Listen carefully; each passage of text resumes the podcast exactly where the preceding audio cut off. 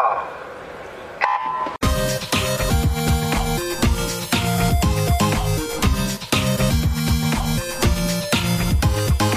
Hallo und herzlich willkommen zu einer Sonderfolge des Swimcast. Mein Name ist André und ich hatte am Montag die große Gelegenheit und das Vergnügen, mich mit dem Coach des Olympia-Halbfinalisten Lukas Mazerat zu unterhalten. Der ehemalige Cheftrainer der SG Frankfurt, Marc Jasundara, hat sich die Zeit genommen und hat sich 60 Minuten mit mir unterhalten über Leitsprüche, die Lukas seit seiner Jugend begleiten, über Psychologietraining und über die Wettkampfvorbereitung Richtung Olympia Trials und Richtung Olympische Spiele. Es gibt viel zu lernen und wenn ihr mehr erfahren wollt, dann könnt ihr mich gerne anschreiben an andre.swimcast.de oder vielleicht noch direkter, weil es ist ja immerhin Mark, der Lukas zum Olympia-Halbfinalisten gecoacht hat. Dann schreibt auch gerne Mark eine E-Mail an mark.jasondara.googlemail.com oder wenn ihr mit ihm über die Social-Media-Kanäle Kontakt aufnehmen wollt, dann findet ihr sowohl E-Mail als auch sein Instagram-Handle unten in den Show Notes nochmal verlinkt. Einfach draufklicken, anschreiben und jetzt wünsche ich euch viel Spaß mit der neuen Folge. Eine Sache noch, bevor wir jetzt gleich wirklich loslegen. Wir haben das Gespräch online über Zoom geführt. Das heißt, hier und da gibt es ein paar Hakler, ein paar Tonaussetzer. Gar kein Problem, gar keine Sorge. Es ist alles dabei. Ihr hört alles, was ihr wissen müsst. Es ist nichts verloren gegangen an Informationen. Nur, dass ihr euch nicht wundert. Eure Ohren sind voll in Ordnung. Es liegt an den herausragenden Glasfaserleitungen, die hier durch die Republik gezogen werden. Aber das Klotze, Stottern und Hakeln gehört dann heute zum Gratis-Hörerleben mit dazu. Jetzt wirklich viel Spaß beim Gespräch von Mark und. Ja, dann begrüße ich dich ganz herzlich, Mike. Schön, dass du dir Zeit genommen hast, nach den äh, Olympischen Spielen jetzt im äh, Nach-Olympia-Urlaub quasi ein bisschen äh, drüber zu reden. Und das äh, Grund der Ansprache oder Grund dessen, dass ich dich angefragt habe, war ja die Tatsache, äh, dass du mit Lukas Mazerat ja einen Athleten mit bei Olympia dabei hattest, der überzeugt hat, vor allen Dingen mit zu der jüngeren Garde gehört und es ja auch geschafft hat, äh, die starke Qualizeit aus dem äh, aus den Trials in Berlin nochmal über die Vorläufe, übers Halbfinale dann zu verbessern. Das ist ja nicht vielen gelungen. Und ich glaube, es ist äh, sehr, sehr spannend und interessant, wenn wir uns da unterhalten demnächst, ähm, wie das gelungen ist, welche, welchen Weg ihr eingeschlagen habt, äh, wieso der Trainingsaufbau war und wieso die Wettkampfvorbereitung war. Ja, wenn man in deine Biografie reingeht, du hast, glaube ich, in äh, Mönchengladbach angefangen, deine Trainerkarriere, oder? Äh, ja, genau. Also erstmal äh, vielen Dank auch nochmal für die Gelegenheit. Ähm, ich denke, es ist immer toll, äh, über den Sport, über den Schwimmsport und aber auch über die Sportler zu sprechen. Ähm, letztendlich hoffe ich auch, dass der ein oder andere was mitnehmen kann. Ähm, ich selber hatte quasi meine erste richtige hauptamtliche ähm, ja, Trainerposition in Mönchengladbach. Also das war dann 2012, das war nach meinem Studium, wo ich dann Position Trainer in Mönchengladbach, äh, ein Verein ja, leistungsorientiert aufzubauen. Und das ist auch dann direkt die erste Phase, wo ich dann auch äh, Lukas kennengelernt habe. Ja. Genau, wie alt war Lukas da? Ähm, er müsste äh, zwölf, ähm, ja, also doch, er war äh, elf, als ich ihn kennengelernt ja. habe. Und in der Saison wurde er dann natürlich 12, äh, 2012. Und ähm, es ist so, dass er, ich hatte das Glück in der Zeit, dass ich ähm, ein, keinen Trainer hatte in der dritten Mannschaft. Ähm, ich hatte die erste Mannschaft und dann mhm. fehlte ein Trainer in der dritten Mannschaft direkt am Anfang der Saison. Und dann habe ich diese dritte Mannschaft übernommen. Ich hatte noch einen äh, Assistenztrainer, äh, der mich da unterstützt hat und hatte also die Gelegenheit, direkt in diese Altersklasse ähm, Einfluss zu nehmen, beziehungsweise zu unterstützen, aber auch das Bindeglied zu sein äh, Richtung zweite Mannschaft und aber auch in die Mannschaften drunter. Und Lukas war einer, der dann zu der Zeit erst ein Jahr im Schwimmsport, ähm, also zumindest in diesem wettkampforientierten Schwimmsport war. Er kam von der DLAG mhm. und war einer, der dann äh, dreimal in der Woche seine Einheiten da in der dritten Mannschaft absolvierte total erstmal unauffällig, beziehungsweise auch gar nicht so äh, groß, wie man ihn jetzt vielleicht kennt. Ähm, da war er noch kleiner als ich und ich bin 1,84. das ist jetzt nicht die Welt.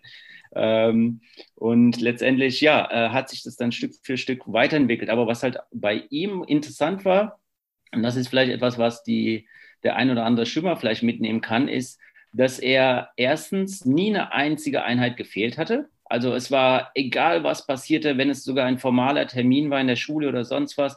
Er hat es irgendwie immer hinbekommen oder so eingerichtet, dass er da war. Und er hat immer extrem gut zugehört. Also er war sehr, sehr aufmerksam. Mhm. Wenn ich also gesagt habe, irgendwie, so, ihr müsstet jetzt äh, achten, äh, darauf achten, dass ihr regelmäßig trinkt während der Einheit, so wirklich einen Basic. Direkt am nächsten Tag äh, hat er seine Wasserflasche dabei und äh, hat diese Sachen umgesetzt. Oder wenn es was Psychologisches war oder ein trainingsinhaltlicher Aspekt, Natürlich hat nicht alles im Training so geklappt, aber er hat es versucht. Und ich glaube, das ist ein entscheidender Aspekt. Dieses Auf Zuhören ist das eine, aber das Aufnehmen ist nochmal wichtiger oder entscheidend. Ja. Waren die drei Einheiten, war das, was ihr auch angeboten habt, dann für die äh, Gruppe 11, 12 Jahre, genau. ne? Also ja. drei Einheiten und ich habe damals ähm, schon gemerkt, dass die technische Ausbildung noch nicht gut ge genug war für das Alter. Und ich habe dann zwei, drei Sportler rausgepickt aus dieser Gruppe hm. und habe mit denen am Samstag, weil Samstag war kein Training, da hatte ich nur Training für die erste Mannschaft, habe ich im Anschluss nochmal eine Stunde Techniktraining mit denen gemacht. Damals zum Beispiel war auch die Kim Christine Krüger dabei, die ja auch ähm, ähm, JTM geschwommen ist, beziehungsweise jetzt mhm. äh, bei der SG Dortmund startet äh, und noch ein, zwei andere.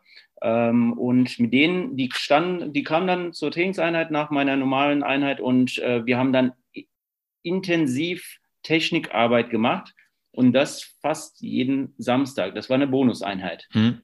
Was habt ihr da gemacht? Was, sind für, was waren für dich da die Basics, wo du hingegangen bist und gesagt hast, das, das, das? Also zunächst ist es ja so, dass in dem Alter habe ich alle als Lagenschimmer behandelt. Das heißt, ich habe mhm. gesagt, also Hauptschwimmart ist Lagen. Ähm, das heißt, alle vier Schwimmarten wurden thematisiert. Es war also nicht nur Brust bei Lukas oder nicht nur Rücken bei Kim, sondern ähm, es waren ja einfach alle Bereiche plus natürlich auch Staatswenden etc. Und ähm, viel war erstmal das Thema Wasserlage. Äh, Wasserlage verbessern, aber auch mit dem Wasser umgehen. Das heißt Technikschulung, ähm, in Bezug auf äh, Kontraste. Ich mache sehr, sehr viel Kontrasttraining. Mhm. Das mache ich immer noch, dass sie bewusst auch ein bisschen anders schwimmen, dass das Gehirn immer diese extremen Richtungen nochmal kennenlernt. Jetzt nicht zu extrem, nicht so falsch schwimmen, dass jemand denkt, okay, da muss jemand gerettet werden. Aber immer wieder so die Handstellung mal bewusst ein bisschen anders, die Ellbogen anders und das immer mit so einer gewissen Spaßkomponente, also viel Variation und nicht so, dass ich eine Übung jetzt gefühlt nur eine ganze Stunde gemacht habe, aber ich habe jetzt auch nicht Millionen Übungen in einer Stunde gemacht.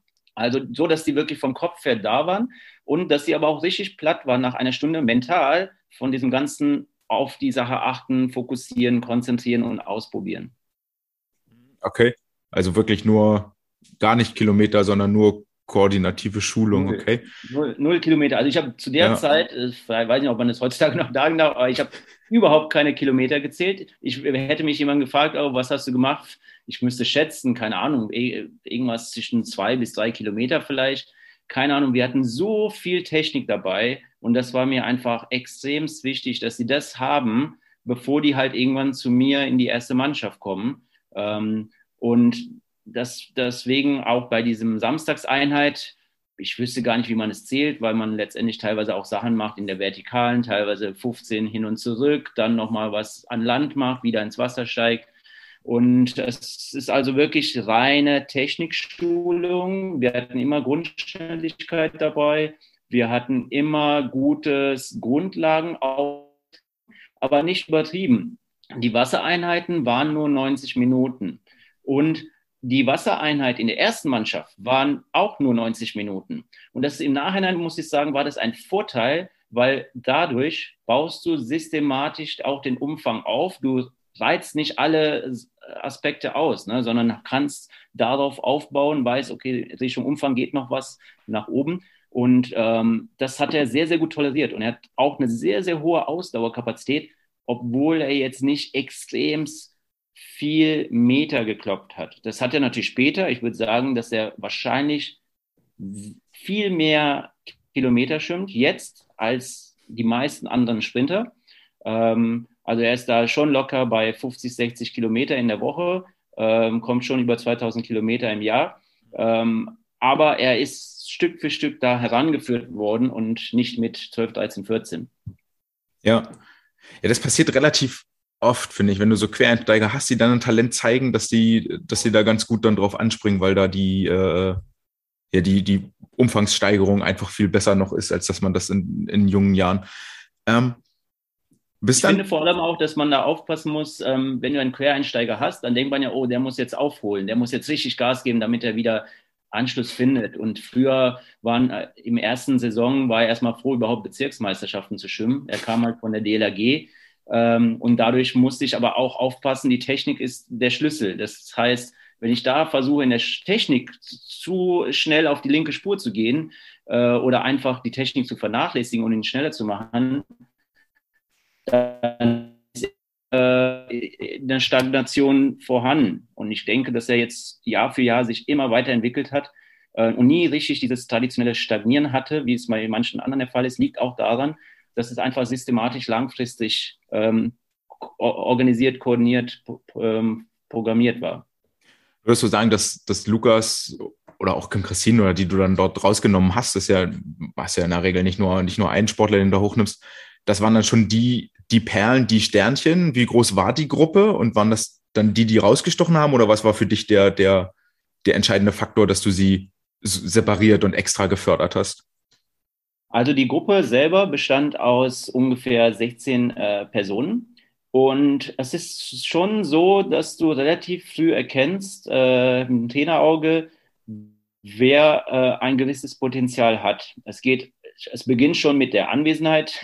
Ohne Anwesenheit äh, bringt nichts äh, kommt auch nichts zustande. Aber es fängt äh, als zweiter Punkt die Anstrengung, der Fokus, das sind so erstmal so Basisaspekte. Und dann siehst du, wie die im Wasser bewegen und ähm, Lukas wird mir nicht böse sein, wenn ich sage, dass er jetzt, wo er ins Wasser reingesprungen ist, dass ich jetzt nicht total begeistert war.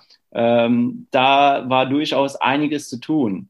Ähm, das heißt, er war jetzt nie in diesem in dieser Gruppe drin, wo ich sage, boah, das könnte jetzt mal einer wirklich werden, der ganz nach oben kommt. Ähm, es war eher die Bereitschaft zu trainieren. Also ich habe keinen da in diese Sondereinheit genommen, der nicht regelmäßig da war, mhm. der nicht auch bemüht war, sich anzustrengen. Das heißt, es war mehr so eine Belohnung für erstmal die Leute, die natürlich Bock hatten. Und ähm, natürlich kann ich es nicht für jeden anbieten. Das heißt, es ist immer so eine Sache, die, was man verkaufen muss ähm, an die Sportler und auch ja einfach gucken, wer, wer entwickelt sich auch sehr, sehr schnell. Das ist, glaube ich, auch ein guter Faktor. Und wer setzt die Sachen relativ schnell um oder ist zumindest interessiert. Das siehst du ja in den Augen, wenn du mit jemandem sprichst, wie begeistert die sind oder ob die eher so, oh Gott, äh, hoffentlich ist die Einheit gleich vorbei, so eine Sache. Letzte Sache dazu, bevor wir dann vielleicht zu dem Sprung nach Frankfurt kommen. War das auch so ein Punkt, wo du einen Anreiz geschaffen hast? Okay, wenn du dich besonders anstrengst, wenn du immer da bist, dann kriegst du eine extra Einheit und kannst noch besser werden? War das auch so, ein, so, ein, so eine Motivation, die sich in der Gruppe dann niedergeschlagen hat? Ähm, die waren eher begeistert davon, dass es Techniktraining war. Also, weil es war schon klar, dass es gar nicht da um die Meter ging. Das hatten mhm. wir in den normalen Wochenverlauf drin. Ähm, es war jetzt nicht so, dass sie gesagt haben, oh, ich will unbedingt mehr Meter machen oder so. Äh, die waren eher so nach dem Motto, äh, was der Trainer sagt, das setze ich um. Ähm, aber ich glaube, es ist die Atmosphäre, die du dann erzeugst mit den Kindern und Jugendlichen, was dazu führt, dass die einfach mehr trainieren wollen oder auch öfters dich sehen wollen. Ähm, und das hat viel mit Spaßfaktor zu tun, das hat viel mit Variation zu tun. Du kannst genug Ausdauertraining machen, ohne dass du alles nur am Stück schwimmen lässt, äh, sondern du kannst so viele vielfältige Aufgaben einbauen, äh, was wir ja alle können und wissen. Und ähm, daher kannst du auch auf eine Kilometerzahl von, äh, sagen wir mal, vier, fünf Kilometer, äh, wenn du das als Vorgabe hast, in unterschiedlichen, auf unterschiedlichen Wege mhm. quasi herangehen. Okay. Du bist dann vier Jahre später nach Frankfurt gewechselt aus Mönchengladbach. Kannst du irgendwie, was war der Grund, was war der Grund dafür und wie war das dann, weil Lukas ist ja mitgekommen mit dir? Kannst du was dazu sagen, ob das leicht war, ihn zu überzeugen, schwer war, wie da überhaupt die Hindernisse möglicherweise waren? Also ähm, der Übergang nach Frankfurt ähm, hatte natürlich eine sehr wertvolle oder auch für mich als Trainer war es eine sehr, sehr besondere Weiterentwicklung, weil Frankfurt natürlich auch einen sehr guten Ruf hatte. Und als die Anfrage kam, ob ich nicht als Trainer in Frankfurt anfangen möchte, war nach den vier Jahren für mich klar, dass es einfach der richtige nächste Schritt ist. Ähm, und als ich dann überlegt habe, okay, wer, wer käme oder wer möchte, oder ich habe jetzt nicht da angefangen, jeden zu fragen, sondern man muss immer überlegen, wo macht es Sinn. Und mhm. bei Lukas war es ja schon so, dass er dann in dem vierten Jahr 2016 war er schon deutscher Jahrgangsmeister. Ähm, das heißt, 2015 war er das erste Mal bei Deutsche Jahrgangs dabei und schon ein Jahr später war er schon Jahrgangsmeister. Und ähm, da war einfach klar, dass er da äh, dass es passt. Die Chemie stimmte, die Trainingsinhalte stimmten und ich wusste auch, dass ich noch vieles ein, nicht eingebaut hatte bei ihm, was mhm. ich noch einbauen konnte. Und die Überzeugungsarbeit war fast null, weil es war nicht mal im Satz, da war schon klar, er will mitkommen.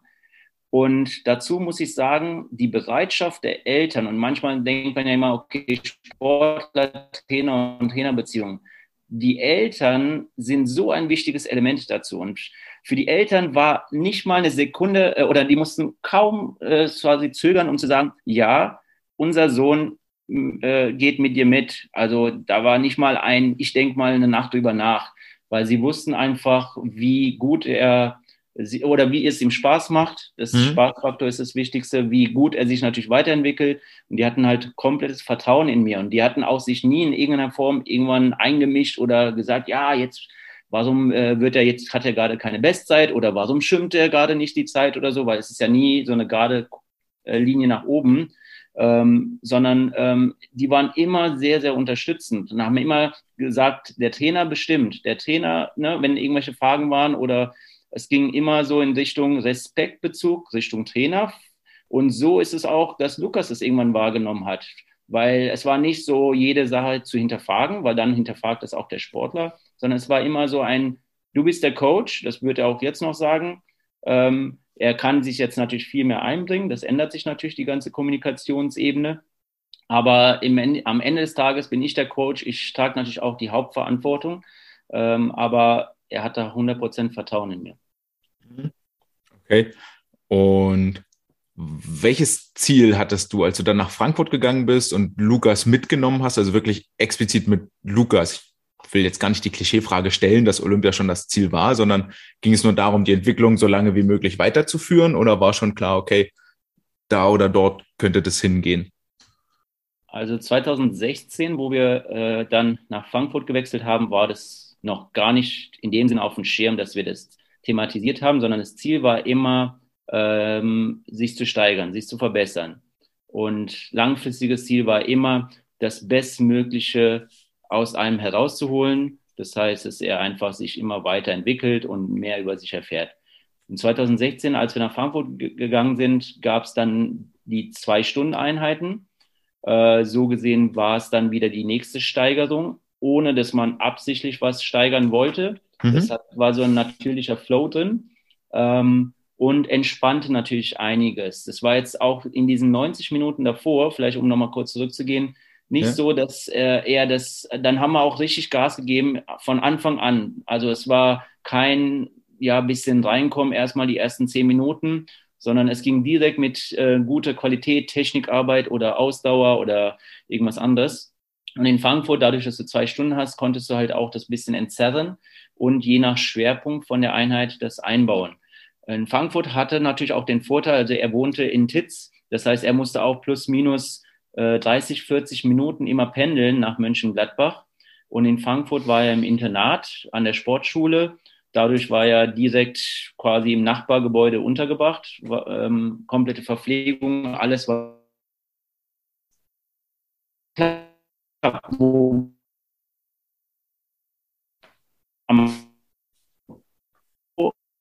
leicht, es ist ja immer zu Hause gewohnt hast, ähm, musst du erstmal ein bisschen Zeit haben, um dich quasi Situationen zu gewöhnen. Und Freunde finden, ähm, einfach auch mal okay damit sein, wenn du alleine irgendwo im Zimmer bist und da ist gerade nicht Mama, Papa da. Aber er hat den Vorteil gehabt, dass er mich gut kannte und dass ich, dass die Eltern wussten ja auch, dass ich da immer natürlich für ihn da bin. Mhm. Ähm, und das ist auch der Vorteil, wenn man eine gute Trainer-Sportler-Beziehung hat, dass da auch Unterstützung da ist. Aber die Internatsthematik hat natürlich sehr geholfen, um einfach allein was Fahrzeit angeht, dieser Thematik zu entlasten. Ja. Du hast jetzt ganz oft angesprochen, dass die, dass irgendwie eine automatische Steigerung war vom Trainingsumfang, dann natürlich von der Trainingszeit und dann geht damit natürlich auch der Trainingsumfang einher. Aber wie hast du das vom technischen Verlauf her aufgebaut? Also vermutlich waren ja in Mönchengladbach dann ganz viel Grundlagen, das, was du vorhin gesagt hast, mit Wasserlage und viel koordinative Arbeit, mit Kontrastübungen. Ähm, wie ging das dann in Frankfurt weiter? Also was waren für dich so die Basics, die Schritte? Wo hast du erstmal angefangen? Was ist das Grundgerüst, was stehen muss, bevor du dann weiter in die Feinheiten gehst? Also was Techniktraining angeht, ist es ja ein, äh, im Englischen sagt man never ending process. Das heißt, mhm. es gibt immer etwas, was man noch optimieren kann. Ähm, natürlich muss es zielorientiert sein weil es geht ja nicht nur einfach darum, da Techniktraining steht jetzt drauf, jetzt setze ich ein paar Übungen ein und dann klappt es schon, sondern man muss erstmal, was ich meinte mit Wasserlage, Kontraste, versuchen, dass der Sportler oder die Sportlerin erstmal den Körper besser kennenlernt, mit dem Wasser umgeht und lernt damit äh, besser sich vorwärts zu bewegen. Und dann kommt natürlich so Feinheiten um, wie bewege ich mich im Wasser, wie gestreckt bin ich, ähm, und bei Lukas zum Beispiel beim Buschschwimmen ist es so, ähm, es gibt sehr, sehr viele verschiedene Stile. Und sein Stil, seine Technik ist auch etwas speziell. Ähm, und es gibt selten äh, zwei Buschschwimmer, die ähnlich aussehen. Und das war schon früh zu sehen, dass er ein bisschen anders schwamm. Und ich wollte nicht ihn in so einem Muster reinschieben oder in so einem, in so ein Beispielbild, so muss es aussehen, sondern immer nochmal die Feinheiten beachtet und in der Streckung zum Beispiel die Handfläche nach unten, äh, vor dem Körper die Arme zusammenzubringen, jetzt um bei Brust zu bleiben mhm. und dass die Arme nicht zu weit nach hinten gehen. Aber es war nie die Thematik, okay, die Frequenz ist jetzt zum Beispiel zu hoch, jetzt musst du aber viel äh, niedriger von der Frequenz schwimmen, weil äh, wir wissen mittlerweile ja, dass die Leute, die mit einer hohen Frequenz schwimmen, über die 100 mhm. Äh, Meter Brust oder 50 natürlich, dass sie durchaus einen sehr, sehr kleinen Beinschlag haben. Und das bei ihm auch der Fall. Er hat einen sehr, sehr kleinen Beinschlag. Äh, es ist mehr so ein Hin und Zurück statt so eine richtige, so ein ja, äh, Schwung oder wie man es halt so im Traditionellen kennt. Äh, mit so einer Außen ein bisschen zusammenschließend, sondern ein wirkliches, fast geradliniges ähm, Anziehen und zurück. Und ähm, die Stärke ist bei ihm der Armzug. Das heißt, wenn man Technikarbeit macht, muss man sich immer überlegen, gehe ich jetzt auf die Beine ein, gehe ich auf die Arme ein, auf den gesamten Körper, auf den gesamten Rhythmus. Und er hat einen sehr, sehr großen Armzug. Auch das ist etwas, wo vielleicht für, wenn jemand äh, das sieht, würde man sagen, oh, der Armzug ist zu groß oder äh, die Frequenz, wie gesagt, ist zu hoch und äh, der Beinschlag ist zu klein und solche Sachen. Aber es geht immer darum, die extrem auszuprobieren, ja, die in die Richtung zu gehen, aber immer noch so gucken, dass die Stärken, die Feinheiten bleiben. Und der kleine Beinschlag hat den Vorteil, dadurch kommst du auf eine hohe Frequenz und durch eine größere Armspannweite kannst du halt auch entsprechend gut den Armzug einbauen. Bedeutet aber auch im Training, dass du nicht jetzt, wenn du Arme als Stärke hast über die Brust, übers Brustschwimmen, dass du jetzt nicht ewig Arme Segeln machen kannst, weil seine Stärke ist wieder seine Schwäche, weil er so schnell über Brustarme schwimmt, ermüdet er auch relativ schnell. Also wir haben zum Beispiel selten 50er oder 100er Brustarme gemacht. Heißt nicht, dass es jetzt für andere vielleicht besser wäre, aber für ihn speziell ist es so, er ermüdet zu sehr, dass die äh, technischen Aspekte darunter leiden und auch einfach die Ermüdung über die nächsten Tage da ist. Dadurch kannst du halt wieder andere Inhalte nicht machen. Das ist also immer eine Frage der äh, Belastbarkeit und der Ermüdung und der genauen Trainingsreize. Hm. Hast du dich dann, wann hast du angefangen, dich wirklich aufs Brustschwimmen bei ihm zu konzentrieren? Du hast ja gesagt, Mönchengladbach, alle Lagenschwimmer und irgendwann kristallisiert sich ja doch eine Lage als besonders sehr gut heraus. Ist das versuchst du immer noch eine gewisse Vielseitigkeit zu erhalten oder sagst du jetzt wirklich, okay, Hauptserie, das ist Brustschwimmen, da geht's hin? Ähm, also er war zuerst, würde er sagen, sogar Rückenschimmer.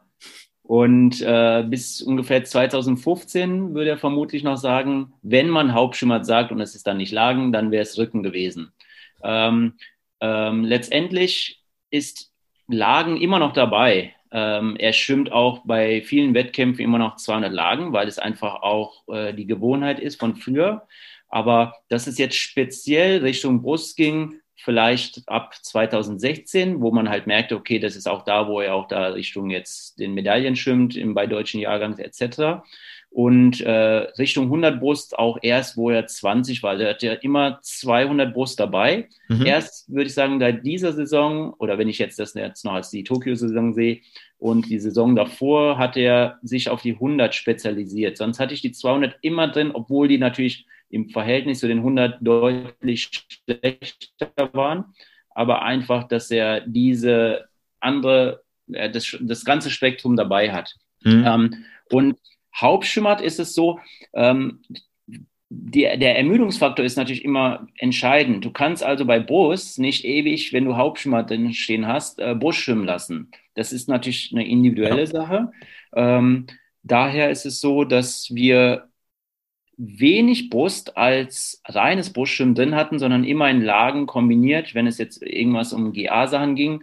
Oder bei Sprints ist er dann Brust geschwommen, aber es war sehr oft auch, wenn wir mal eine Serie gemacht hätten mit 25ern, und ich denke mir jetzt mal was aus, es wären 12 25er äh, gewesen, äh, dann hätte er wahrscheinlich sechs in Brust gemacht und die sechs anderen in einer anderen Schwimmart. Also mhm. Also es war nie eine Sache komplett. Jetzt, wenn wir das natürlich trainieren, ist alles, was Sprint-spezifisches angeht, fast zu 90 Prozent in Brust. Mhm. Okay.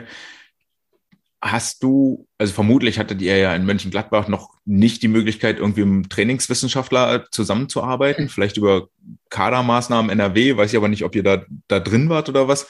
Ist das in Frankfurt dann besser geworden? Also du brauchst ja eine gewisse Kontrolle, brauchst du ja über den Technikfortschritt, den du machst, auch über die Veränderungen, die du vielleicht versuchst zu, zu erreichen. Ähm, Arbeitet ihr da zusammen oder gibt es die Möglichkeit nicht? Also Mönchengladbach definitiv kein, äh, keine sportwissenschaftliche Unterstützung. Äh, ich, ich persönlich glaube, das wäre auch alles zu früh gewesen. Es gibt immer vieles, was man da ins, äh, in die Schublade reintun kann von äh, Diagnostik, Messungen und die ganzen Zahlen, die da draußen sind. Wir in Deutschland lieben ja Zahlen. Ähm, aber ähm, ich glaube, am Ende des Tages das Wichtigste ist das Trainerauge und ähm, die Zusammenarbeit, die Motivation, die, das sind so Faktoren. Wenn du das erstmal hast, dann kannst du an diese Extras äh, dran gehen. Ich, äh, in Frankfurt hatten wir natürlich die Zusammenarbeit ähm, mit dem Olympiastützpunkt, mit dem Hessischen Schwimmverband, ähm, es gab immer Möglichkeiten mit Diagnostik, Videoanalyse und so weiter. In Gladbach war es halt wirklich reine Digitalkamera mal äh, unter Wasser halten, gucken und das, das reicht vollkommen aus. Also ja. man braucht da keine Zahlenmessung oder sonst was. Und Kadergruppen, äh, er war, glaube ich, äh, er war nicht mal im Bezirkskader oder er ist da nicht reingekommen am Anfang natürlich. Das heißt, ich glaube, er war erst so 2015 in irgendeiner Kadermaßnahme einbezogen. Das, glaube ich, war sogar noch auf Bezirksebene. Ähm, und 2016, wer, wo er 16 war, das erste Mal, wo er hätte bei einer Landeskader-Trainingslagermaßnahme äh, teilnehmen können im Ausland und dann ist er aber schon äh, quasi mit mir nach Frankfurt gegangen. Das heißt, er hat die ganzen Kadermaßnahmen alle nicht mitbekommen.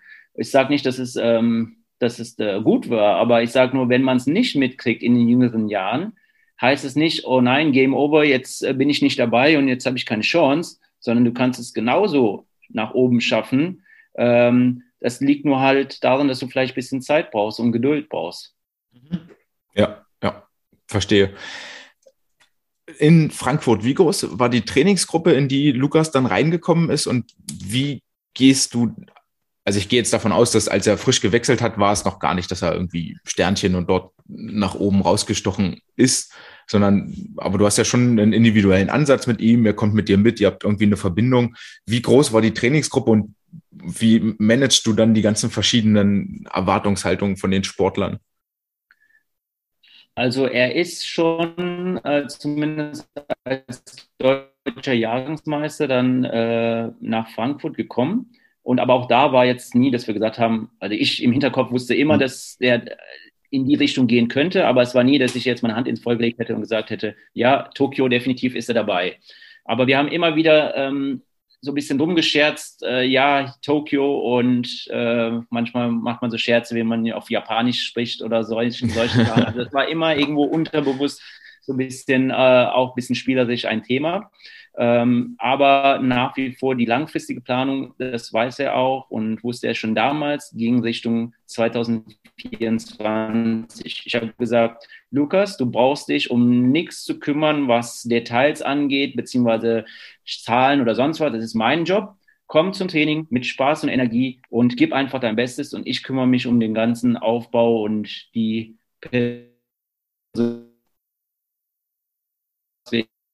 im Ziel nochmal wiederholt haben.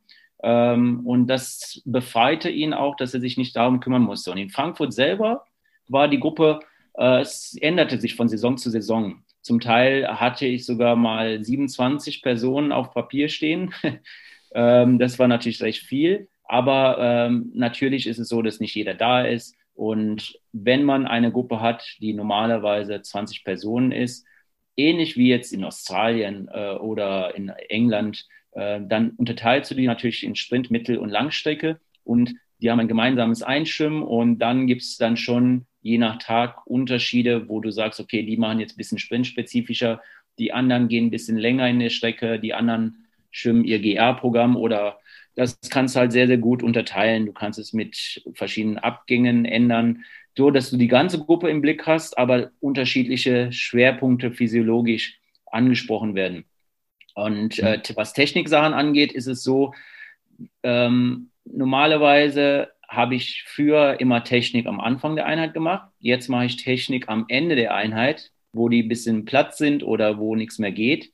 Und das ist dann auch so, wo, wenn du 15 Minuten, 20 Minuten extra hast, du hast immer diese Gruppe, die dann äh, sofort abhaut. und dann hast du die Gruppe, die doch noch bleibt und weiß, okay, jetzt kommt ein bisschen Techniktraining oder jetzt könnte ich noch mal kurz ein Auge drauf werfen lassen. Und dazu gehörte Lukas. Klar könnte man sagen, das liegt am Internat, weil er nicht die Wege hat, aber das war in Mönchengladbach auch. Der hatte 40 Minuten Fahrzeit, wäre trotzdem der Letzte gewesen, der rausgegangen wäre, weil er vielleicht die Hoffnung hatte, okay, vielleicht kann mein Coach noch das eine oder andere extra einbauen. Und ähm, ich weiß nicht, ob das die Frage beantwortet, aber mhm. von der Gruppengröße wäre es halt so plus minus 20 dann im Normal. Hattest du die Gruppe alleine oder war, äh, hattest du noch Unterstützung so, mit am Beckenrand? Die Hauptkerngruppe waren bei mir. Okay. Hm.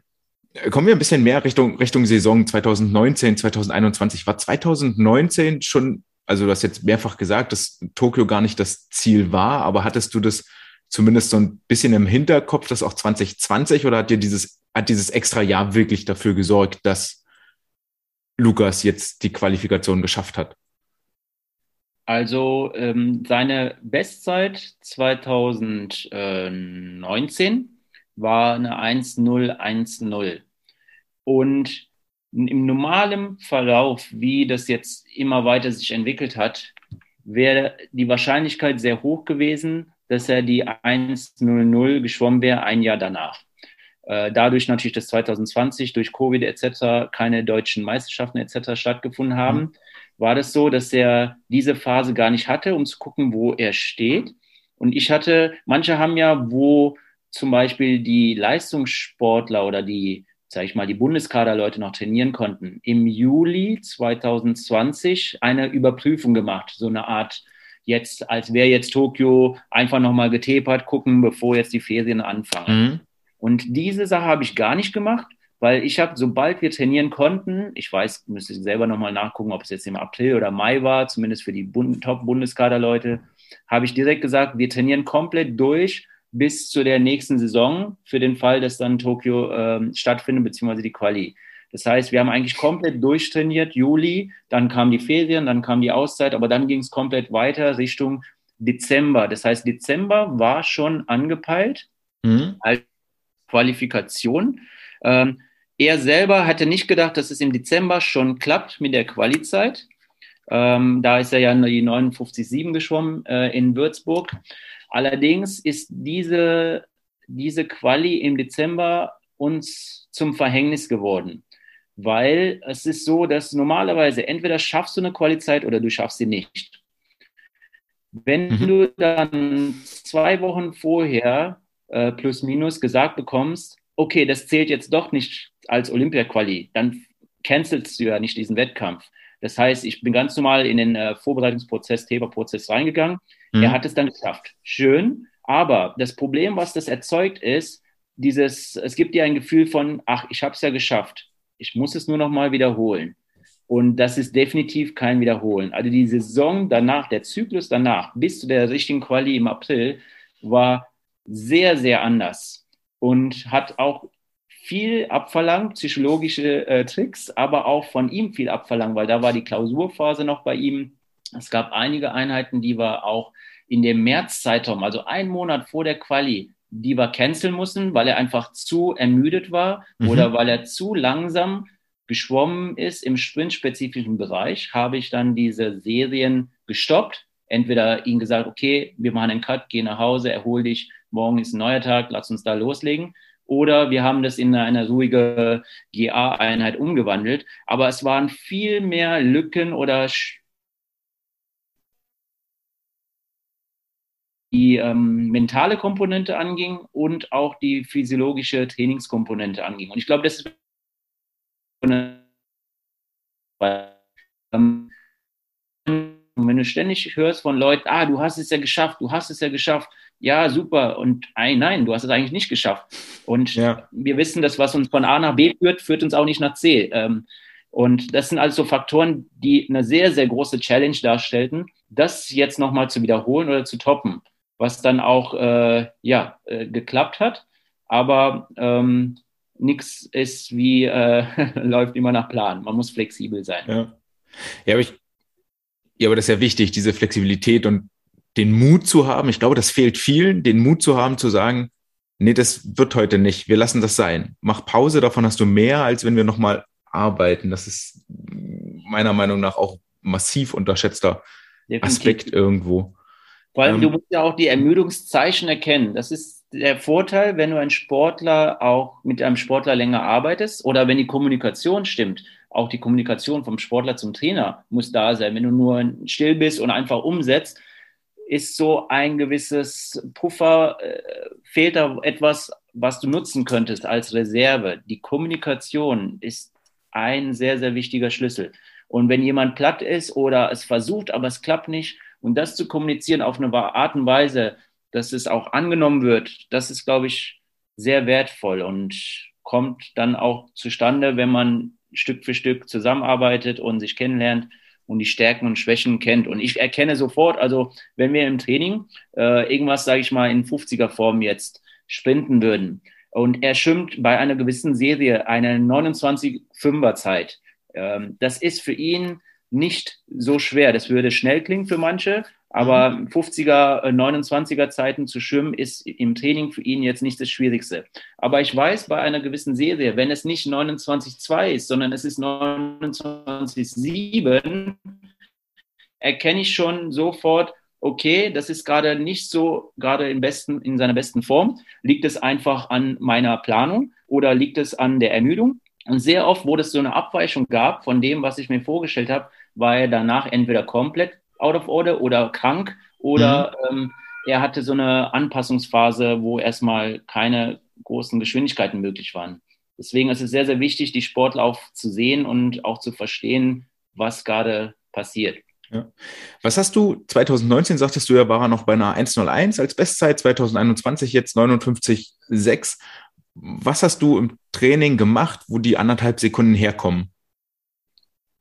Nun, das ist der äh, für mich klingt es gar nicht so unnormal, ähm, weil alles, was man macht im Training, hat ja eine gewisse ähm, Progression. Das mhm. heißt, Technikübungen werden, wenn sie einmal beherrscht werden, immer komplizierter, intensiver, fordern einen immer mehr heraus. Kannst du da ein Beispiel, kannst du ein Beispiel geben? Ja, zum Beispiel, wenn du, sag ich mal, drei Beinschläge in Armzug äh, machen würdest. Mhm. Ja, ganz simpel, eine Bahn, drei Beinschläge in Armzug dann ist es so, dass ich irgendwann vorgebe, wie oft das nur passieren darf auf einer Bahn. Das heißt, wie oft machst du diesen drei Beinschläger in Armzug auf der Bahn? Wie viele Zyklen baust du auch wirklich dafür?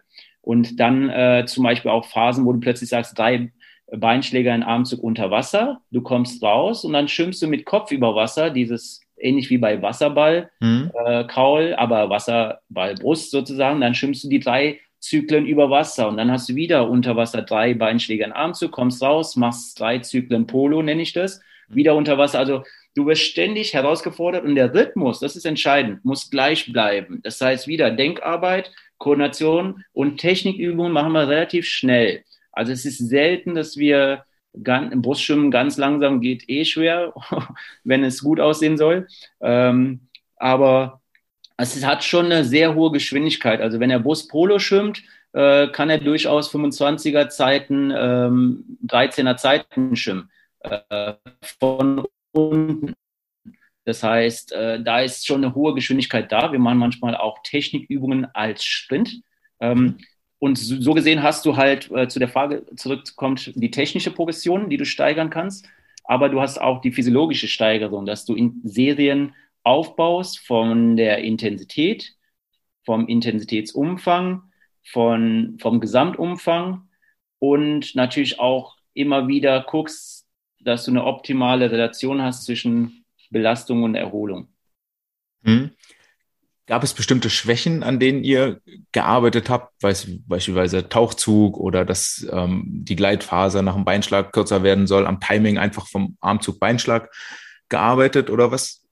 Definitiv. Also das äh, seine, eine, eines seiner noch größten, noch, ich sage immer noch, das ist auch etwas, was ich ihm immer beibringe, wenn du, wenn du was nicht kannst, dann sag nicht, ich kann es nicht, sondern ich kann es noch nicht. Das ist immer so eine mhm. psychologische Aussage, die du einfach um dir selber zu sagen, hey, du kannst was verändern, sondern es ist nie fest und das ist schon seitdem er zwölf ist, dass er so gesagt bekommt.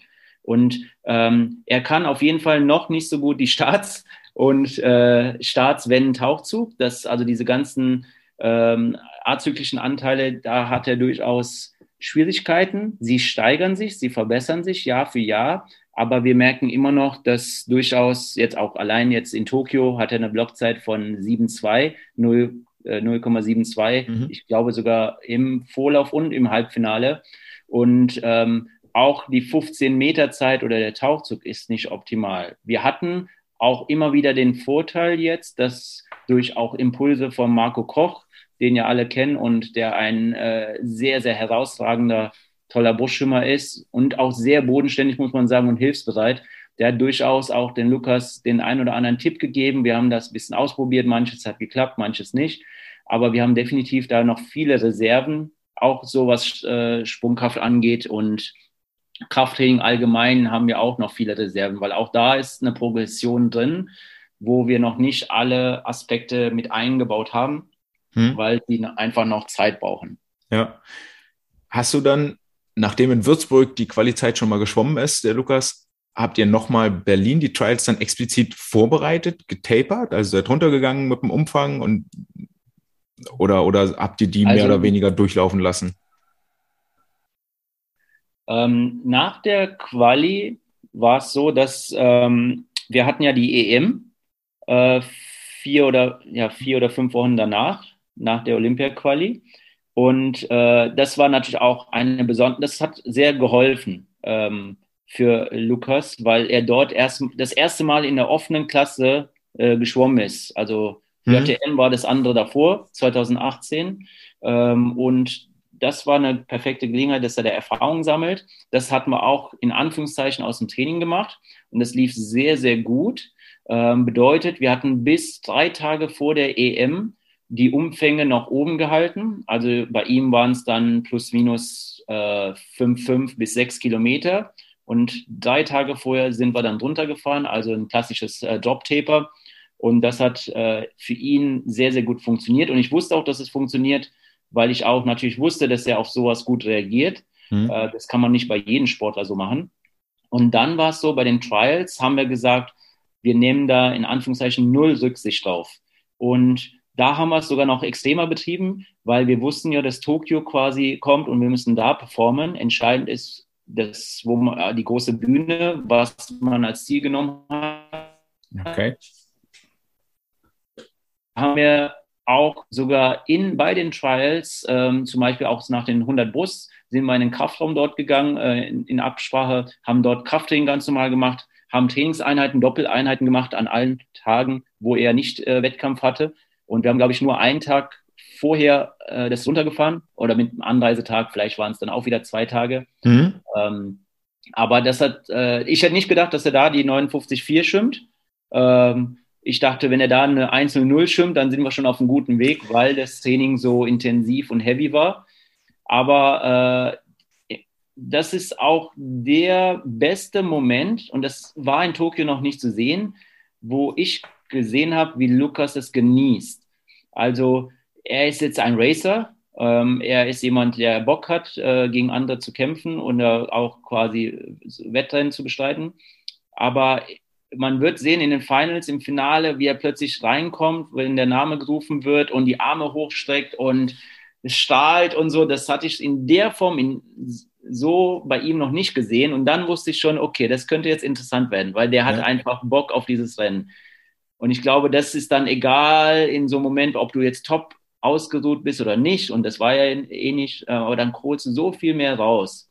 Ähm, mhm. Also im Endeffekt waren die Finals definitiv viel mehr aus dem Training herausgeschoben, aber man ist auch da deutlich befreiter als jetzt ein Rennen in Tokio. Das kommt natürlich hinzu.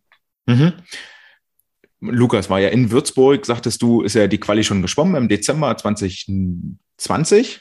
Dezember 2020, was er dann aber gar nicht als Quali-Wettkampf gezählt hat. Und dann hast du ja das Problem, dass du vier Monate später in Berlin oder Heidelberg oder Magdeburg bei den deutschen Qualifikationswettkämpfen ja nochmal die Norm unterbieten muss. Das heißt, du hast dich jetzt einmal auf Würzburg im Dezember vorbereitet und hast dann vier Monate Zeit, um die, die Leistung zu wiederholen oder möglicherweise nochmal zu verbessern sogar.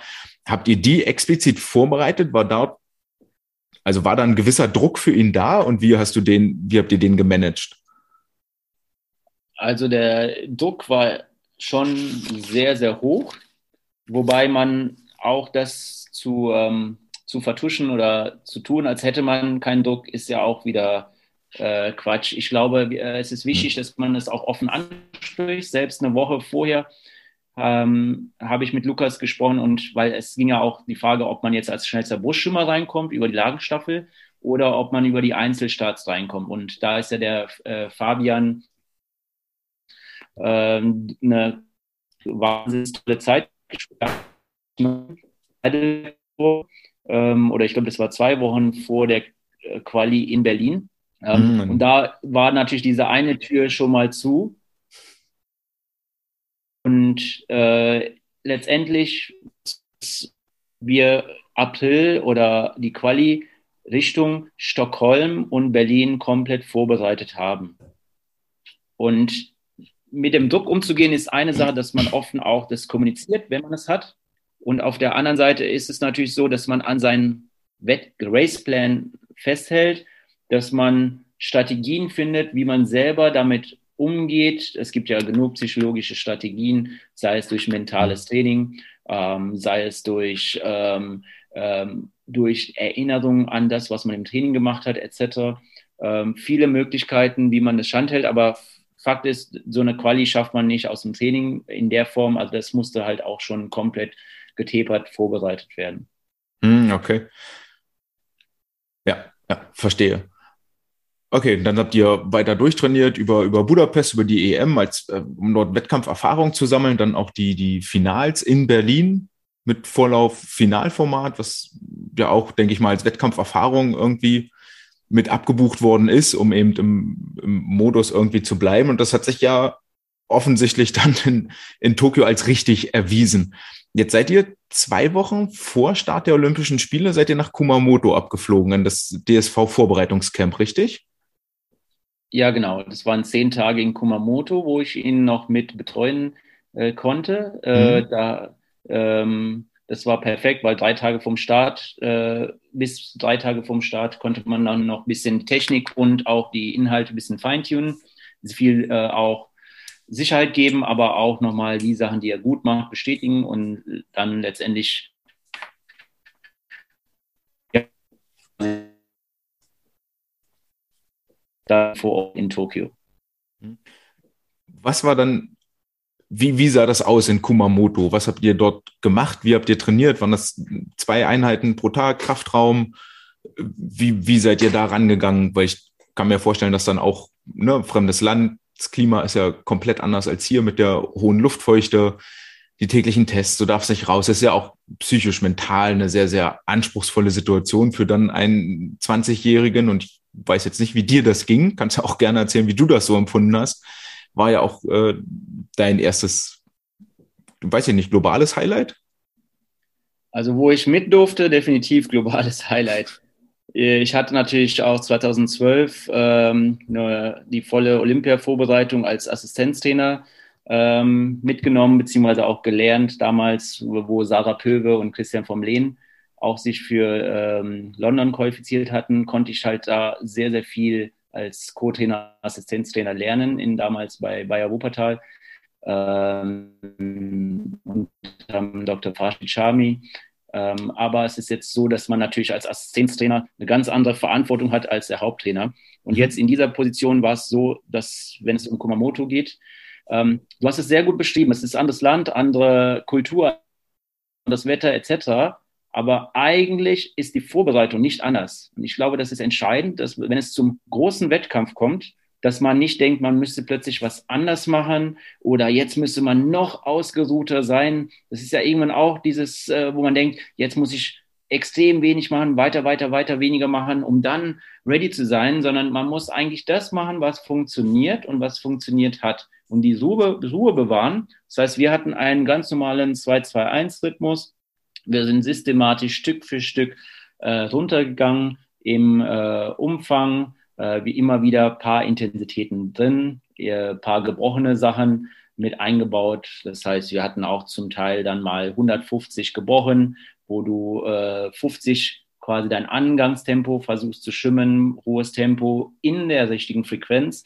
Dann machst du ein 50er zurück dann gibt es nochmal ein 25er bis zur Mitte des Beckens, ist ja Langbahn, und dann 25 wieder zurück. Das heißt, du erzeugst einen sehr, sehr hohen Stressfaktor, neuromuskulär, äh, gehst aber auch die spezifischen Sachen durch in Form von Frequenz, Zykluslänge und aber auch zum Beispiel Start, Tauchzug etc. Hm. Und ähm, wir haben auf der einen Seite viel visualisiert in der Phase ähm, dass er auch ein bisschen sich vorstellt, was passiert. Wir haben, äh, ich habe äh, Bilder für ihn vorbereitet, eine Datei, wo er sieht, wie die Halle aussieht. Sehr bald, äh, bevor wir sogar in Tokio waren, kamen ja schon die ersten Videos raus von der Wettkampfhalle. Diese habe ich ihm gezeigt. Das hat er mit in seine Visualisierung eingebaut, dass er sich vorstellt, wie er vor Ort ist in der Halle etc., auch die gewisse Anspannung spürt, und ähm, das sind alles so Faktoren, die wir mit einfließen lassen in dieses Visualisieren. Plus natürlich auch visualisieren, wenn was nicht optimal läuft. Das heißt, wir visualisierten, was ist, wenn seine Brille reißt? Was ist, wenn mhm. jemand deutlich vor ihm ist oder deutlich oder wenn er deutlich vorne ist? Wie bleibt er an seiner Renntaktik treu? Und mhm. ähm, was ist, wenn er übernervös ist? Und all diese Sachen einfach, wie er darauf reagiert, haben wir auch visualisiert in Kumamoto, aber wir haben das auch immer wieder Jahr für Jahr gemacht. Das heißt, das war auch nichts Neues. Ähm, plus, da hat man noch ein bisschen Feintuning gemacht, was Start, Wende angeht, aber es war mehr ein Stärken der, was man von den Sachen, die man schon kann und nochmal bestätigen, dass man halt auch wirklich gut drauf ist. Und ich glaube, der allerentscheidendste Aspekt ist, dass man versucht, da wirklich auch Spaß zu haben und ganzen Druck sozusagen ständig. Druck hat jeder und 100 Prozent gibt auch jeder Vollgas. Es gibt keiner, der absichtlich langsam schwimmt, das wissen ja, wir alle. Ja. Ähm, die Fähigkeit, die Fähigkeit, das abzurufen, was man wirklich drauf hat, das ist die Kunst. Und ich glaube, das hat viel mit Selbstbewusstsein zu tun, mit der Vorbereitung zu tun und ähm, mit auch der Vorbereitung für den Wettkampf, aber auch das Training selbst. Das gibt einen ja auch sehr, sehr viel äh, Sicherheit. Hm. Wie, wie, wie war der in Kumamoto dann? Hast ja dann, ist ja dann auch Fabi Schwingenschlägel mit dabei, der sich ja auch über die Einzelstrecke 100 Meter qualifiziert hatte. Es ist Maiko mit dabei für, für die 200 Meter Brust. Haben die Brustschwimmer dann auch so eine Art Trainingsgemeinschaft gebildet oder macht dann jeder sein eigenes, weil er das macht, was er kennt, wo er sich wohlfühlt und das nicht zwangsweise ja auch zusammenpasst? Also eher das Zweite. Also jeder, jede Trainingsgruppe hat natürlich ihre Inhalte umgesetzt. Äh, mal war es aber so, dass der ein oder andere den anderen mal unterstützt hat, supportet hat, vielleicht auch mal kurz mitgeschwommen ist oder angefeuert hat. Aber im Großen und Ganzen hat jeder sein Training gemacht und mhm. trotzdem, also es war eine, unter den Sportlern, aber auch Trainern eigentlich eine sehr gute Harmonie da und man konnte jederzeit auch die Diagnostiker mit einbeziehen. Physios waren natürlich vor Ort, Mannschaftsarzt war vor Ort und aber auch die Sportler selber. Jetzt äh, Lukas war ja mit Fabian auf dem äh, Zimmer zusammen hm. äh, in Tokio und das hat super gepasst. Normalerweise denkt man, okay, zwei Hauptkonkurrenten, ja. da geht's erstmal Mord und Totschlag, aber nein, das, das ist halt ganz normal Professionalität. Wenn es ins Becken geht, ist man Konkurrenz oder Konkurrenten, sind man, ist man Konkurrenten, aber außerhalb äh, versteht man sich und man repräsentiert ja auch Deutschland, man repräsentiert seine Nation und da heißt es auch, zusammen äh, gegen die anderen Nationen. Und ich glaube, das haben die beiden sehr gut gemacht. Mhm. Ich, ja, du merkst ja auch so, was kann der andere gut, was kann ich gut. Und wenn man dann im besten Falle so profitiert voneinander, weil wie du schon sagtest, jeder gibt ja sein Bestes und jeder gibt ja seine 100 Prozent. Und glaube, dann ist ja nicht den, den anderen zu sabotieren, damit man selber besser gut aussieht. Das ist ja auch nicht, nicht, nicht zielführend. Ja, ja. Du wirst ja eh bei diesen Camps ähm, immer auch sehen, Sachen, die du genauso gut kannst, Sachen, die du vielleicht besser kannst äh, und Sachen, die du vielleicht nicht so gut kannst wie Person XY. Und ich glaube, das ist auch wichtig, dass man sich nicht verunsichern lässt, sondern seinem Plan treu bleibt. Und du musst ja auch nicht alles können. Jeder hat Stärken und Schwächen. Und diese Mentalität sei es, glaube ich, wichtig und dass man das nicht erst ein halbes Jahr vorher äh, trainiert, sondern dass es immer über die Jahre davor schon Stück für Stück aufgebaut wird. Also Lukas hat auch im Alter von 12, 13, 14 Jahren schon viele Aspekte mit drin gehabt, die auch wie Slogans immer standardmäßig dabei waren. Eins ist zum Beispiel No Soft Heats. Das heißt, keine lockeren Läufe. Das heißt, es ist egal wann, egal wo, Vollgas. Es ist egal, ob es ein Wald- und Wiesenpokal ist oder ob es ein deutscher Jahrgangs- oder eine Bezirksmeisterschaft war. Ähm, und dann auch, egal welche Uhrzeit, was die Bedingungen sind. Äh, manchmal war man im Freibad, manchmal war es kalt, warm. Und ich hatte für auch ein, immer eingebaut die Null-Jammer-Regel. Ähm, die Null-Jammer-Regel besagte, dass Jammern selber bringt den anderen nichts. Du musst selber, entweder sagst du was Positives oder du sagst was Neutrales, aber nicht jammern. Das Jammern hilft keinem. Das ist wie eine Krankheit, die sich immer weiter verbreitet. Und damals mussten die immer mir einen Euro geben, sobald jemand jammert. Da hatten wir irgendwann auch die Mannschaftskasse voll und konnten damit mal essen gehen. Aber dass diese Mentalitätsaspekte helfen, dass er sich an verschiedene Szenarien sich gewöhnen kann und versteht, okay, das ist nicht optimal, aber ich kann es trotzdem. Und eine andere Sache, die mhm. wir von Anfang an eingebaut haben, ist dieses sogenannte Self-Talk dass du immer so Schlagwörter, Stichwörter hast, was du dir sagst. Ähm, das heißt, äh, ich bin stark, schnell, äh, Speed oder Effizienz und solche Sachen, dass man auf diese Sachen quasi zurückgeht oder sich auch auf diese Sachen beruht. Und äh, letztendlich, egal wann, egal wo Mentalität ist, glaube ich, wichtig, dass man es früh genug trainiert. Ähm, und das hat bei ihm sehr, sehr geholfen. Also für ihn war der Spaßfaktor sehr hoch. Er hatte Bock mhm. drauf. Aber man muss natürlich auch sagen, dass er sehr nervös war. Das ist klar. Also die, der Vorlauf war sehr, sehr ähm, hektisch. Äh, das war im Halbfinale deutlich besser und routinierter. Ähm, ich glaube aber auch, dass er noch hätte schneller schwimmen können. Das wird er auch selber sagen. Ähm, aber ich denke, für das war für diese erste internationale, mhm. äh, für diesen Höhepunkt, sage ich mal, war es schon eine sehr, sehr gute Leistung. Das, äh, ja, also Halbfinale war, glaube ich, schon sehr überraschend. Das war nicht zu erwarten. War vielleicht möglich, aber ja, du musst die Leistung abrufen in dem Moment. Damit hatten viele Probleme. Lukas an, an der Stelle nicht, vermutlich, weil die Basis da über die Jahre gelegt worden war. Er hatte, auch, hm? er hatte auch die Situation, dass zum Beispiel an, beim Vorlauf, nach dem Vorlauf hatte er natürlich das Glück mit der Dopingkontrolle. Ähm, da war es jetzt so, dass alle Räume besetzt waren. Das heißt, er hat erstmal eine Stunde gewartet, bis der Raum frei war. Wir reden ja von abends äh, Uhrzeit dort mhm. in Tokio. Dann äh, war leider der Anfängerfehler. Da siehst du aber auch, das ist menschlich und dafür ist es wichtig, dass man immer wieder Erfahrung sammelt. Er ist auch nicht erst ausgeschoben und hat dann die Dopingkontrolle gemacht, sondern andersrum. Er hat erstmal gewartet, Dopingkontrolle, eine Stunde und dann irgendwann war er dran, dann eine halbe Stunde hat das ganze Ding gedauert und dann ist er erst äh, ziemlich spät nochmal ins Ausschwimmbecken gegangen. Mhm. Und dann hat er auch noch, äh, ich habe es nicht 100% verstanden, aber entweder den falschen Bus genommen oder er ist falsch ausgestiegen. Dann musste er auch nochmal 15 Minuten äh, ins Village spazieren oder zumindest zu den Essensdorms oder zu den Restaurants. Fakt ist, äh, er kam sehr, sehr spät äh, ins äh, Bett und musste dann äh, relativ früh wieder aufstehen. Ja. Das sind alles so Sachen, es läuft also eigentlich nicht nie nach Plan. Du musst einfach das Beste draus machen. Und er war aber halt schon ein bisschen durch am nächsten Morgen, musste sich trotzdem mobilisieren für dieses ähm, Halbfinale. Ja. Hat er sich dann geärgert, dass er gesagt hat, okay, das Halbfinale hätte besser laufen können, wenn ich, weiß ich nicht, erst ausschwimmen gegangen wäre oder wenn ich den richtigen Bus genommen hätte? Oder wie hat er das verknuspert? Also es gibt ja natürlich immer dieses hätte, hätte. Ähm, Fakt ist, es zählt die Leistung, was in dem Moment äh, geschwommen wird. Und mhm. äh, jeder kann natürlich irgendwie äh, sagen, man hätte schneller schwimmen können. Also das, was er geschwommen ist, ist das, was er gezeigt hat. Von den Trainingsergebnissen her glaube ich, dass er definitiv äh, hätte etwas schneller schwimmen können. Das glaubt er auch. Ähm, zudem ist es so, dass er im Halbfinale etwas zu ruhig angegangen ist. Natürlich hatte er dann mehr Körner für die zweite Hälfte, konnte dann hinten raus ein bisschen mehr powern, aber seine Stärke ist eher die Frontend-Speed.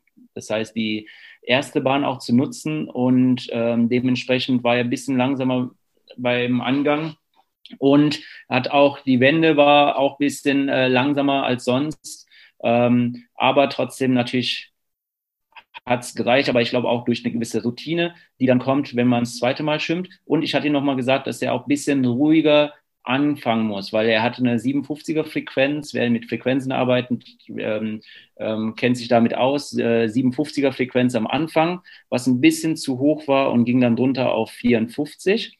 Und im Finale ist es so, ist er hin mit einer Frequenz von 56, 55 geschwommen, also etwas länger mhm. und etwas mehr aus jedem Zyklus holend.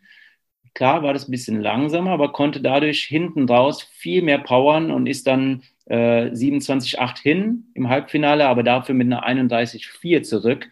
Und im Vorlauf war es eine 31-7 zurückkam. Also deine Backend-Speed, zweite Bahn war dann der entscheidende Faktor im Halbfinale. Mhm.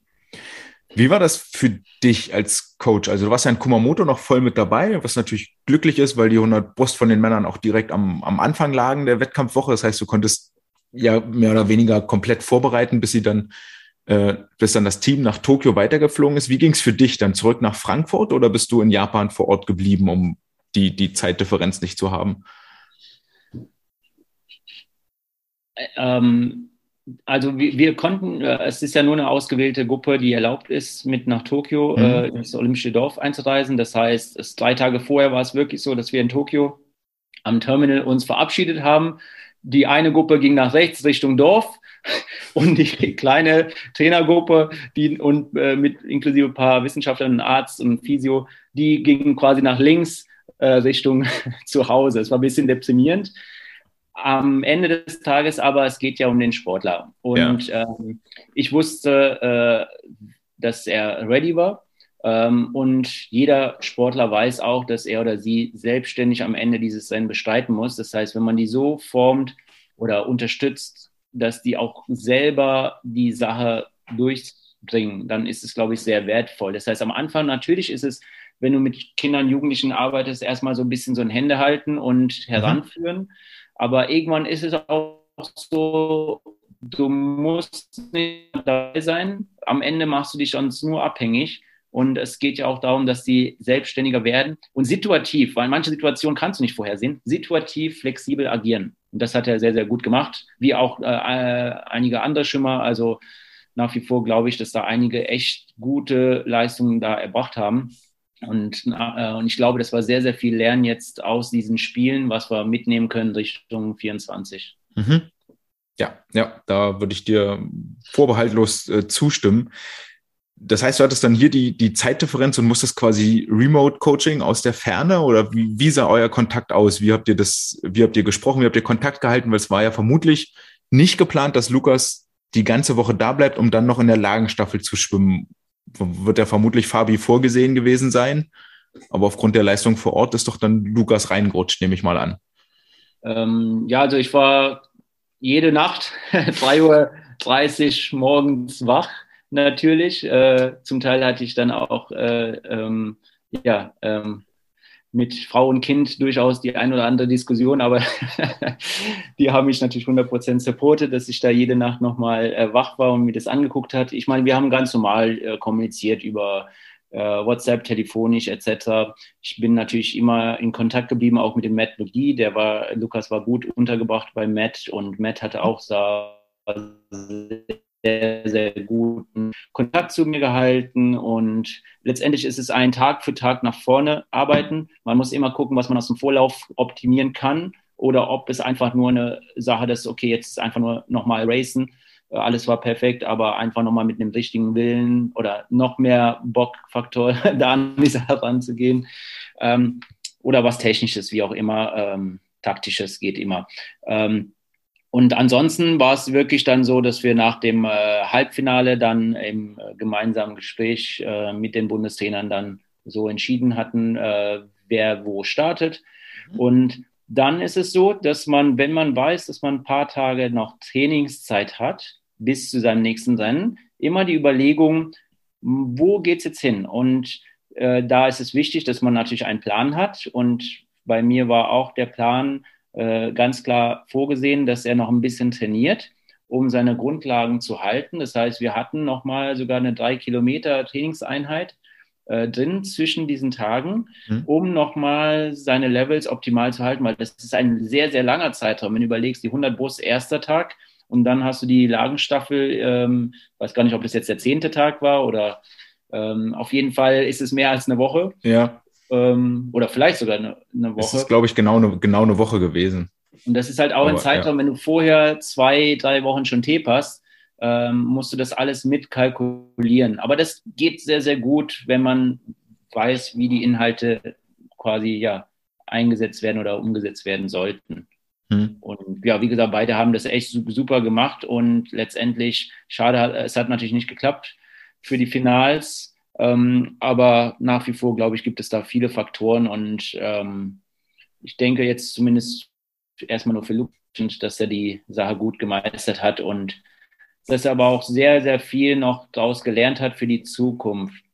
Weil er selber hat, äh, sei es inhaltlich, was Serien angeht, noch einiges drauf, was er so, wo er sich noch steigern kann, technisch sowieso. Er hat die Thematik, dass er seine Füße noch ein bisschen zu tief hat nach dem Beinschlag. Normalerweise, wenn du den Beinschlag machst, willst du den, die Beine, die Füße hochziehen in die perfekte Streckung, in dieser so, sogenannten Streamline, Stromlinienform. Und die Zehen hängen ein bisschen noch zu tief. Es ist leichter gesagt als getan. Ähm, nur zu sagen, Füße höher hilft nicht. Ähm, das ist durchaus ein bisschen komplexer, die Sache. Vor allem, wenn du eine hohe Frequenz hast.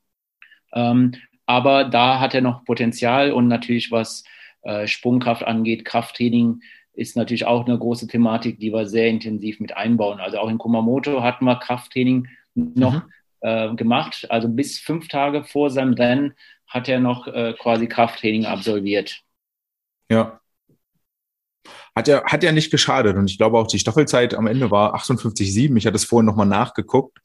Selbst wenn da die, die vier Zehntel Wechselzeit noch draufkommen, ist er nochmal deutlich schneller geschwommen als im Halbfinale wo er als, als Neunter, das war mir auch nicht mehr so richtig präsent, aber als Neunter ja denkbar knapp 13 Hundertstel am, am Finale vorbeigeschwommen ist, ähm, so als sehr, sehr junger Athlet zum viel Erfahrung sammeln und glaube auch, dass da mindestens, ja, da sind noch zwei Olympiaden eigentlich in der Karriere vorgesehen, wenn er gesund bleibt und motiviert bleibt und dabei bleibt.